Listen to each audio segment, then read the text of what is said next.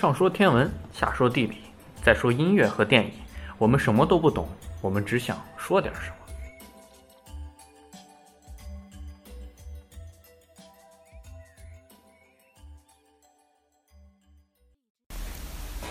那我们来聊聊音乐。我们这一期音乐的主题是霍尔斯特的行星组曲。那我们来听一首其中比较有代表性的一首作品。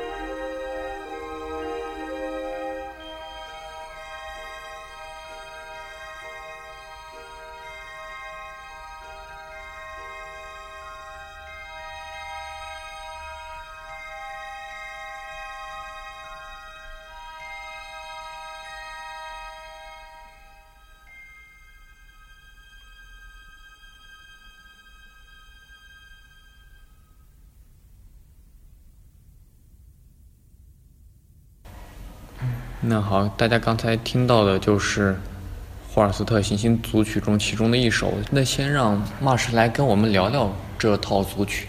对，刚才给大家，因为上次盘点的时候，我就想到这首曲子，它可能在很多电影配乐里其实会用到的。然后放了，我记得是放了这个火星和木星的选段。这次给大家放放一个金星，因为金星我觉得也是比较优美、优美动听的。然后它里面其实是就是七首作品。虽然发现了八大行星，但是它并没有写地球，估计是考虑到地球，并不能算是这个所谓的这行星了。我们都生活在上面，就没有什么特别的地方。而且我估计，因为人们对地球认识比较丰富，用一首曲子来概括这个整个星体，估计比较困难。嗯。但是对于远方的星体，我们只能看它一眼，就随便开开脑洞，随便想一想。因为这首曲子它本身就也是基于希腊罗马神话吧，它都是用等于它其实在揣度。这个就他们神话中对应人物的性格，通过这个来写这个曲子的。比如像最开始第一个是火星，虽然火星不是最，我也不知道为他为什么把第一个排成火星，因为好像它位置也并不是最近，也不是最远。嗯。离地球最近。哦，哎，也有道理。就火星是战什么？他之前也说到了这个，这个这个战斗的场面啊，是什么就相关的吧。然后其实之后金星它这个。本身是维纳斯，但是他在这里面给金星起的这个乐章起的名字其实叫和平之神。就这个乐章，它非常的，它就可能除了维纳斯它本身什么爱与美之神它这个特点以外，它可能更多的有一种就让人平和的感觉，并没有说更突出这个妩媚啊或者是妖娆这种感觉吧。祥安静祥和的感觉啊，对对对，可能因为这个不知道这跟金星，其实我觉得这个曲子应该在之前咱们聊。几大行星的时候，我顺便当时讲了的，算是现在补上吧，之后再讲别的。因为最近刚好也想到了这个。所以但是我觉得一套曲子应该有各种性格，我感觉能代表安静这种性格只有金星。就呃，还有其他的。他写起来，他自己用这个乐章来更多的代表的是这个。他他每一个行星代表的性格都比较差异比较大吧。然后之后呢，下一乐章是水星。Mercury 就是他是赫尔墨斯，也就是那个信使宙斯的那个最逗的孩子，我感觉是。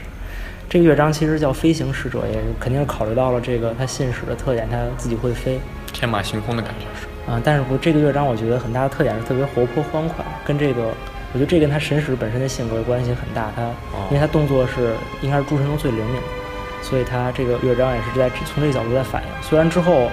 我们木星这个乐章是叫欢乐使者，但是木星这个乐章欢乐使者其实它是怎么说？因为它是宙斯，所以它是那种就是宏大的欢乐那种感觉。你就好比你考虑到什么，你看怎么普天同庆？哎，对对对对对，就有点那种啊，更高大上啊那种感觉，但不是那种小孩子那种味道。对。之后还有一个叫土星，土星它是叫老年使者。我其实不是很懂这个名字，因为我觉得这个。名字它其实你想想是很奇怪的，就是代表老年的使者，还是说怎么怎么样？那反正这乐章听起来就比较，就会有一点点诡谲，因为它是在反映人一个暮年的状态。诡谲？这不应该是祥和吗？呃，但是比起这个，因为他人人老了，就有时候他就神神叨叨的，所以对弄得很诡谲对 对对，有有一点点，因为他有很就就估计有各种这个相关的思考吧，我感觉主要是这个。之后，后面的天王星和海王星是当时还没有发现冥王冥王星，就只剩这两个行星。这两个行星就，这就曲子其实有就有一点比较现代，就更超现实一点的味道。因为我们对它了解太少，所以他就只好强行尽情想象。对对对，没错。想象。就是天王星是叫魔术师。哦。但这个魔术，我觉得就其实我觉得叫魔法师可能翻译的更恰当。哦。就是不是那种。像 illusion 啊这种这种感觉，它其实是那种就就超自然的能力，它体现出来的。然后最后海王星叫神秘主义者，他肯定是没名字可起了。到最后我们也看不清这个东西，干脆他就也不知道他什么样，就叫他神秘，就非常的神秘。其实当然，就我听这个曲子是很早以前了，当时我刚开始听的时候就听说过这首曲子，然后就听了，因为他感觉感觉这个比较好理解吧。嗯。但是最开始觉得它里面大部分乐章都不怎么好听。这诚实的讲，因为比较现代，就音响比较奇怪。但是其实慢慢的觉得都还是，就是等听多了就可以入耳，就觉得还不错。这是一个什么时期呢？因为它是一九几几年写的，霍尔斯特本人我不记得有没有留下过他自己本人指挥的录音了，但是反正他就算他没留下，好像是没留下，但是据说是他听过就是别人指挥的录音，好像是卡拉扬指挥的，他给予了高度评价，就很大的好评。非常的，反正就是有就是很多现代的曲子，就是他跟作曲家，就我们虽然说古典音乐它很多本来就不是很早，但是有有很多就比较近了，就作曲家甚至在我们可以想见的时代还能活着，就还能留下一些相关的记录。嗯就其实这个我还想说的就是啊，对，因为我最近在听这个约翰凯奇，就是一个怎么说呢，叫实验音乐的一个人嘛，所以其实想一想当时听这个体验，其实他已经不算是很特别特别的超现实了吧？肯定是在当在当时也许当时是，但是之后其实我们发现，就古典音乐发展到就发展到更多的那些流派之后，就发展出来了，它其实就是都在往这个方向发展。这是这个音乐它发展已经没办法了，以前好听的都写差不多了，之后往这些奇怪的方向写。所以说说明他做这实验音乐在当时还是很不是他做的，是另外一个人。我就最近在听，刚想到，哦，但他其实也算是，我觉得他也有一一定的实验意义吧。但是他其实因为用音乐来图表现图画或者怎么样，其实也不是他首创的，所以只不过是他把这个跟这个科技联系在一起了，这倒是比较独特。嗯至于最最后说一下他这个演奏吧，刚才说到了卡拉扬的指挥，其实确实这个曲子卡拉扬指挥的是非常好。